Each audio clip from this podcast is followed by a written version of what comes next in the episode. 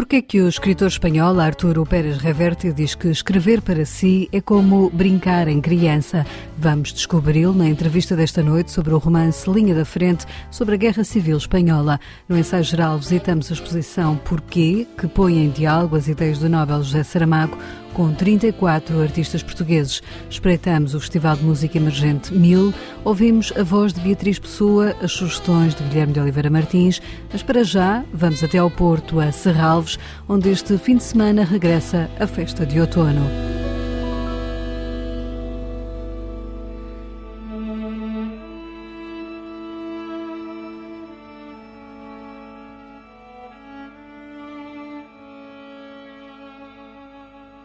Esta sexta-feira começou o outono e com ele estão de regresso a Serralves muitas atividades para toda a família com entrada gratuita. Depois do interregno, por causa da pandemia, a festa de outono celebra-se este sábado e domingo no Parque de Serralves. Além de saídas de campo, concertos, Rui Costa, o programador do evento, explica que a programação passa também pelas questões ambientais e o Burro de Miranda é um dos convidados de honra. O programa é efetivamente diversificado, multidisciplinar, como é uma marca também, de, quer dizer, quer da própria programação de Serralves, quer da, da, da, festa do outono, desde oficinas, uh, de um pendor mais ambiental, mais artístico, também as questões das artes e ofícios aqui estarão mais uma vez muito presentes, com possibilidade de demonstração e, e experimentação de, de ofícios tradicionais e porque também a preservação de determinadas espécies animais é um, é um tema que se insere no, nos valores de sustentabilidade ambiental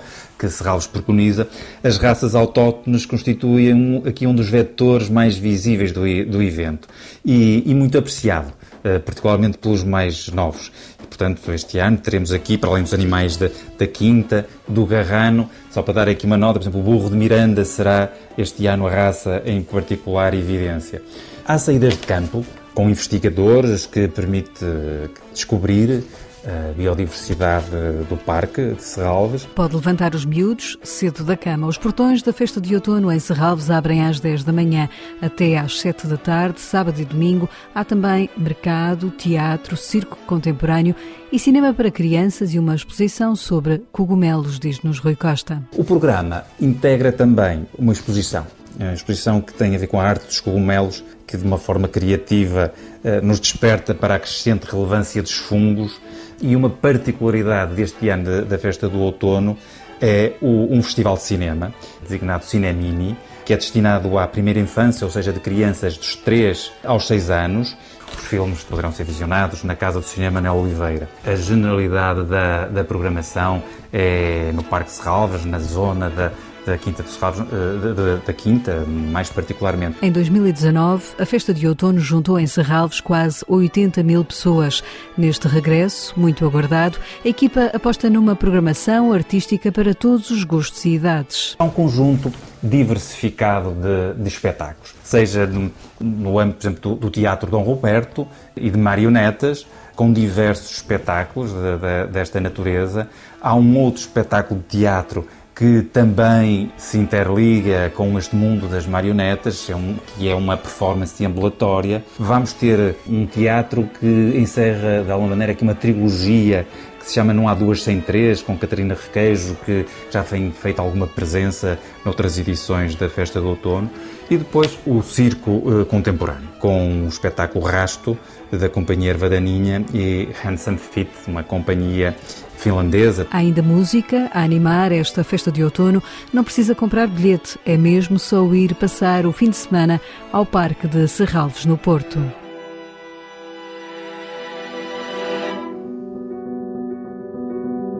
Porquê? É a pergunta que serve de título à nova exposição do Museu Nacional de Arte Contemporânea em Lisboa e que celebra o centenário do nascimento de José Saramago. A mostra reúne só obras de artistas portugueses como Helena Almeida, Lourdes Castro, Jorge Molda, Júlio Pomar, Julião Sarmento, Júlio Rezende ou Ana Vieira. As peças pertencem ao espólio do museu e à coleção de arte contemporânea do Estado e entram em diálogo com as ideias do Prémio Nobel, que dizia que a sua posição na vida era de constante interrogação interrogação. Com a curadoria da neta do escritor, a galerista Ana Saramago Matos, a exposição tem como coluna vertebral temáticas que inquietaram Saramago, como os direitos humanos e o ambiente. Aquilo que eu gostaria que acontecesse é que as pessoas que visitassem a exposição criassem elas próprias outras perguntas em torno destas causas. Porquê é que os direitos humanos não estão a ser uh, respeitados? Porquê é que não aceitamos a diferença e o outro? Porquê é que o nosso ambiente e a nossa, e a nossa natureza continua a ser fustigada todos os dias? Porquê é que nos esquecemos tanto da história e da nossa memória do que aconteceu? Portanto, estas são, no fundo, os núcleos, direitos humanos, identidade e alteridade, sustentabilidade e a memória e a palavra que estão nesta exposição feita a partir de uma interpretação da coleção de, de, arte contemporânea do Estado e da coleção do MNAC, em que eu ponho em diálogo uh, artistas contemporâneos com estas, com estas temáticas. E essas perguntas estão sempre presentes as frases de José Saramago, retiradas de livros ou de discursos, serviram de fio condutor à exposição e enchem o corredor central da exposição. Todas as citações do José Saramago, no fundo, funcionam aqui na Capelo Norte como uma espécie de coluna vertebral do espaço expositivo. Portanto, temos uma, um corredor enorme, onde normalmente é usado como espaço expositivo, onde estão obras de arte e que, neste caso, aquilo que temos são as citações do José Saramago para, no fundo, instigar provocar, colocar o espectador também neste, numa espécie deste jogo, não é? De, de, de não resignação, de, de não passividade e nos questionarmos também diariamente qual é que é o nosso papel no mundo e como é que nós o podemos tornar melhor. Alguns dos artistas expostos foram amigos de José Saramago. Com eles, o escritor partilhou ideias e inquietações, mas nem sempre as relações entre os artistas escolhidos para a exposição são óbvias. Muitas mostram a escolha da curadora. Essas relações podem ser mais diretas e mais explícitas com uh, uma obra concreta, como por exemplo a Ribeira Negra do, do Júlio Rezende, que fala sobre a questão da imigração, como pode ter a ver com com uma, uma postura do próprio artista ao longo da sua vida, como por exemplo, estou-me a lembrar agora do Júlio Pomar, que era também um artista muito, muito comprometido. Portanto, essas relações são mais ou menos explícitas e também, no fundo, hum, mais uma vez convidam também o leitor a redescobrir estas, estas obras, porque algumas delas já foram vistas e as pessoas conhecem-na, como a Casa de Helena Almeida, enfim, acho que toda a gente conhece essa obra absolutamente magnífica e olhar para elas agora nessa numa outra perspectiva, numa outra leitura. Ao todo são mostradas 40 obras de 34 artistas de diferentes gerações que acabaram por abordar as mesmas inquietações de Saramago, diz Ana Matos. Temos obras produzidas, a mais recente é 2016, a mais antiga é de 1895. Portanto, é uma obra que sai claramente fora do espectro da arte contemporânea e a inclusão deste, da, da, obra nesta, nesta exposição é, no fundo, sublinhar o quão transversal e universal são estas questões e como elas existem desde sempre. Portanto, obviamente que agora há uma, se calhar relativamente às questões da identidade e da alteridade, com tudo o que isso implica com as, com as questões de igualdade de género, etc., talvez seja uma temática que está mais na agenda do dia, ou a própria sustentabilidade e as alterações climáticas, mas as questões principais estão desde sempre.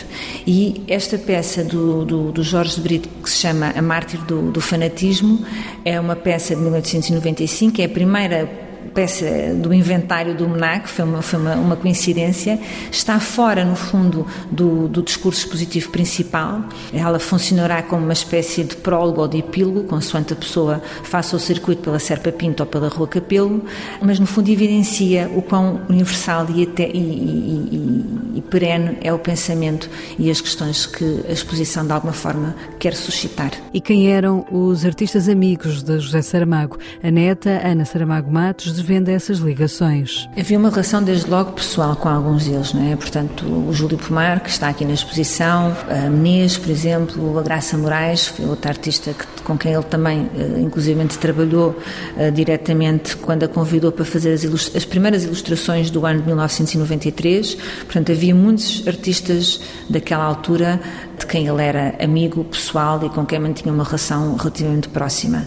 Do ponto de vista de uma forma mais genérica com as artes, obviamente que era uma pessoa muito atenta uh, às, às, várias manifestações artísticas, sobretudo aquelas que tinham realmente um, um sentido mais político e uma, e uma intenção, uh, seja ética, seja social, mais evidente. A exposição Porquê a arte contemporânea em diálogo com o pensamento de José Saramago vai estar aberta ao público em Lisboa, no Museu de Arte Contemporânea, até 8 de janeiro.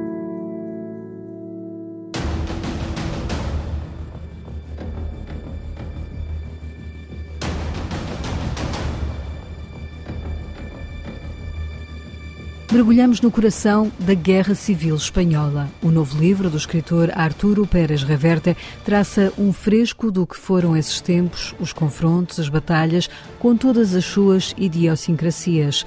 Linha da Frente, agora traduzido para português, leva o leitor até à Batalha do Ebro, numa história que começa com as mulheres que o escritor quis propositadamente colocar no enredo do romance por uma razão que nos explicou na sua passagem por Lisboa. Em minha opinião, la mujer fue la gran perdedora de la guerra civil española. Na minha opinião, a mulher foi a grande perdedora da Guerra Civil Espanhola.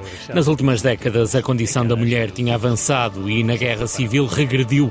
A mulher vencida pela reação voltou a ser a mulher prisioneira do confessor, do padre, do marido, da cozinha e dos eh, trabalhos domésticos. Foi de novo empurrada para um recanto de onde tinha tido tanto trabalho para conseguir sair. Por isso achei que era justo começar com as mulheres neste romance. Na Guerra Civil não houve mulheres a combaterem na linha da frente, então inventei uma unidade fictícia responsável pelas comunicações. Era mais credível e interessava muito o olhar feminino nesta história. Me interessava muito a mirada das mulheres nesta, nesta história. E o que levou um escritor experiente e premiado, como Pérez Reverte, a escrever sobre a Guerra Civil Espanhola, um tema subajamente tratado nos livros de história.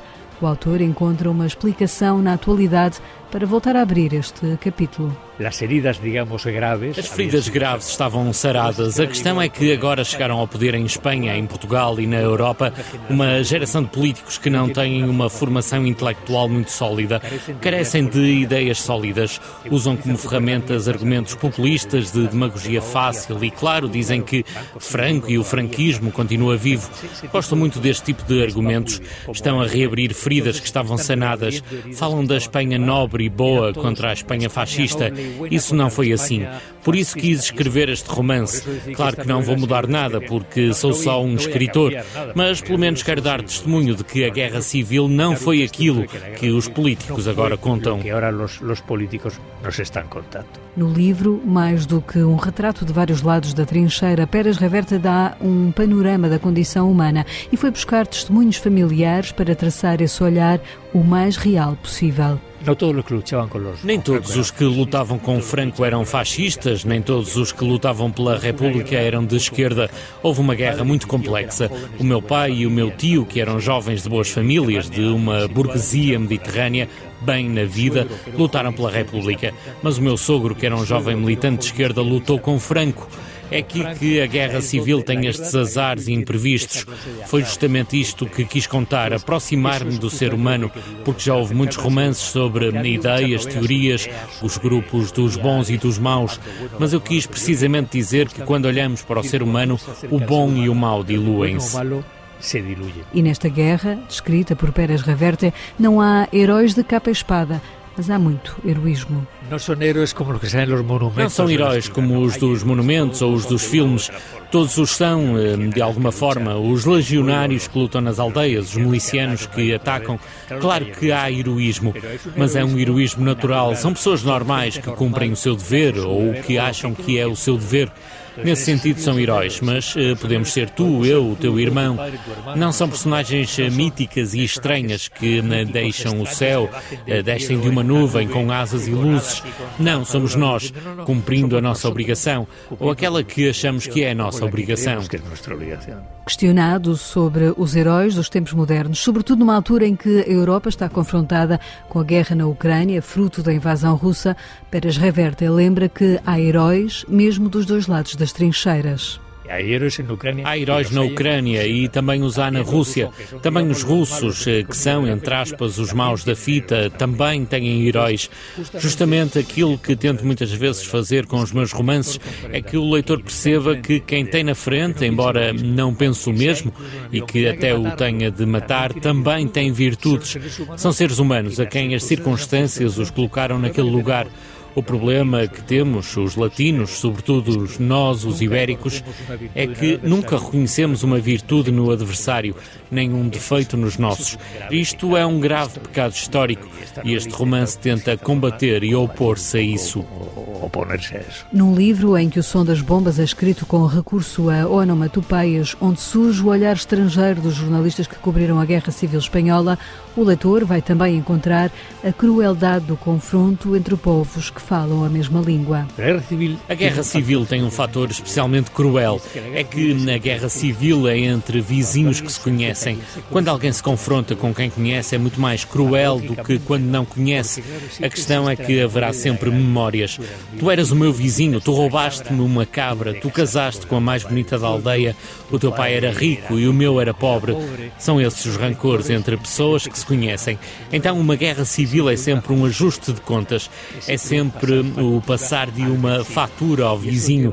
E isso acarreta todo o rancor e a violência acumulada pelas famílias durante gerações e manifesta-se então. É tudo isso que faz a guerra civil particularmente sangrenta e cruel e a Guerra Civil Espanhola teve essas características. Essas características. Arturo Pérez Reverte foi repórter de guerra durante 21 anos, cobriu oito conflitos, entre eles Moçambique, Angola, Salvador ou Nicarágua. A sua experiência deu-lhe ferramentas para tornar o romance mais realista. Eu visto em guerras de verdade. Eu vi nas guerras de verdade e fiz oito guerras civistas, muitas que cobri como repórter. Vi pessoas a serem heróis de manhã e miseráveis à tarde. Eram as mesmas pessoas.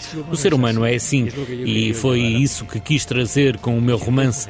Eu tenho a experiência importante do ser humano na guerra civil. É uma visão direta. Sei como cheira, como soa e como as pessoas olham para a guerra. Como mira a gente a guerra. Pérez Reverte é um dos escritores mais lidos de Espanha. Há muito que deixou os ofícios de jornalismo e se dedica à escrita de livros a tempo inteiro.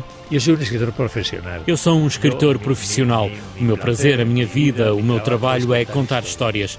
Tenho a vida resolvida. Já não preciso ganhar dinheiro com os livros, mas eh, um romance significa um ano, ano e meio de pensar, ler, viajar, viver. É como ser criança e continuar a brincar. Na realidade, sou isso. O tipo de escritor que eu sou é uma criança que continua a brincar. É um. A brincadeira da escrita que se traduz no mais recente romance de Arturo Pérez Reverte. A linha da frente está nas livrarias portuguesas com a chancela da Asa.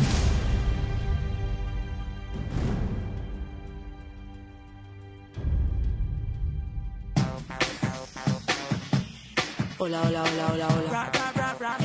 Descobre enquanto é segredo. É o lema de mais uma edição do Festival Mil que se dedica à promoção e valorização de futuras tendências musicais.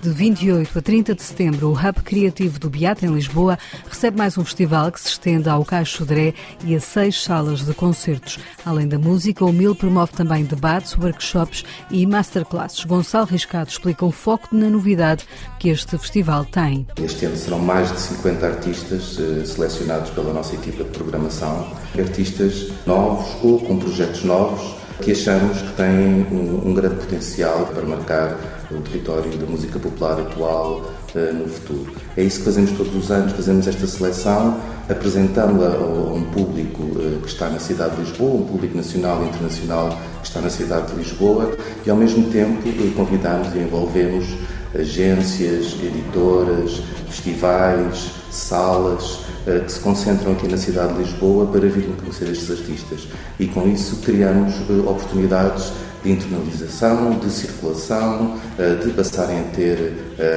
um acompanhamento profissional nas suas carreiras e esse é um dos principais objetivos do MIL. É um festival de descoberta, essencialmente com artistas novos, não deixa de contar todos os anos com alguns artistas já de alguma forma conhecidos pelo público que ou estão a lançar novos trabalhos ou estão a começar novos projetos, como por exemplo, eh, se falarmos do Tomás Wallenstein, do Capitão Fausto, está a iniciar um, trabalho numa carreira a sol também, não é? paralela aos Capitão Fausto, e vem-se apresentar aqui no uh, uh, por exemplo, Cassete Pirata, ou Filipe Sambado, que vem apresentar o, seu novo álbum no Mil. O Festival Mil é também um ponto de encontro entre agentes que vão debater as políticas culturais, a economia do mundo da música e a sustentabilidade. A Convenção do Mil tem dois objetivos. Pretende ser um ponto de encontro, onde profissionais da cultura e da música se encontram para debater ideias, para se conhecerem, para alargar a sua rede de contactos nacional e internacional e, ao mesmo tempo, assistirem a conferências, masterclasses, workshops sobre temas atuais hoje em dia nós criamos quatro grandes eh, linhas temáticas para a nossa convenção: a indústria da música, políticas culturais, economia noturna, acessibilidade, sustentabilidade e ética. E à volta destas quatro linhas temáticas desenvolvemos as nossas masterclasses, keynotes, formação com workshops, eh, portanto é também um, um espaço de formação. Todos os caminhos vão dar ao Hub Criativo do Beato em Lisboa, de 28 a 30 de setembro.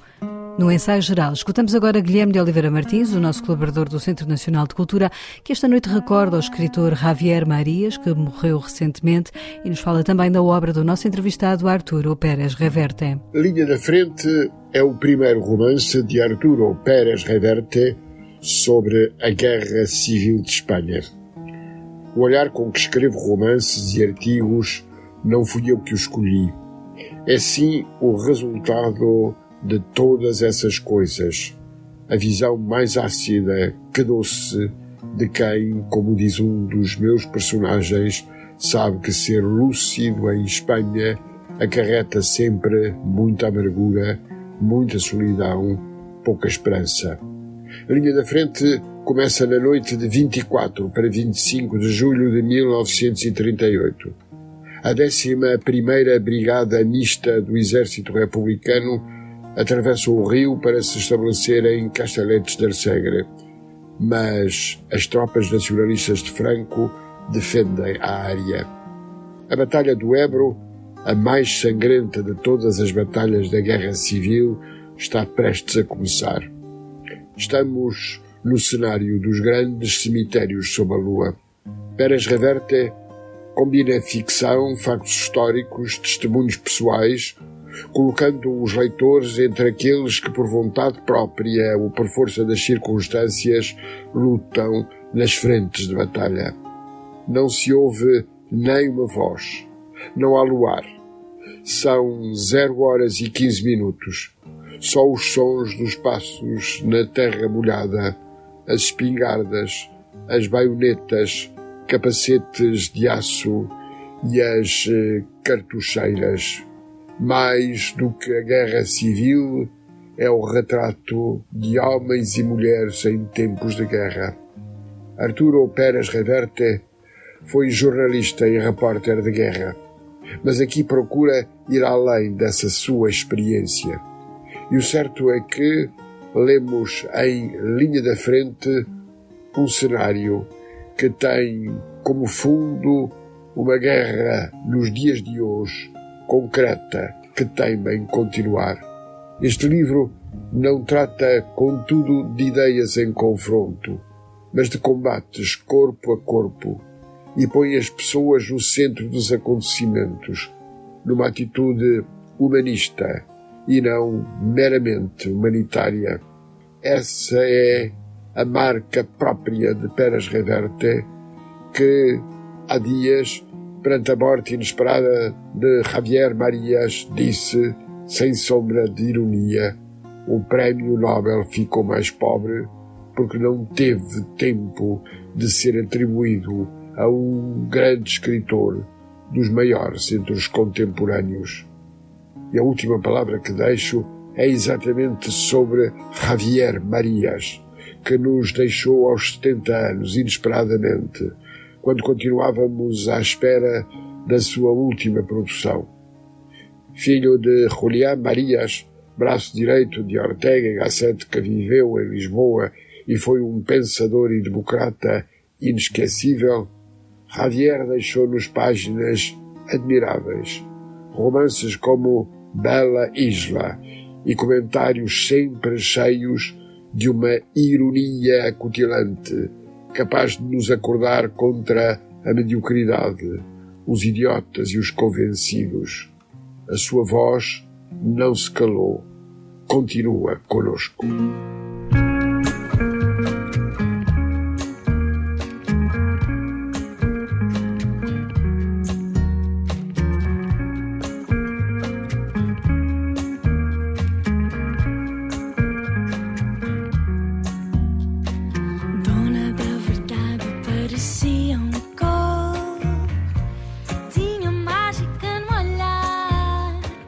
A voz é de Beatriz Pessoa. A letra é escrita pela cantautora portuguesa em conjunto com os músicos brasileiros Marcelo Camelo e Malu Magalhães.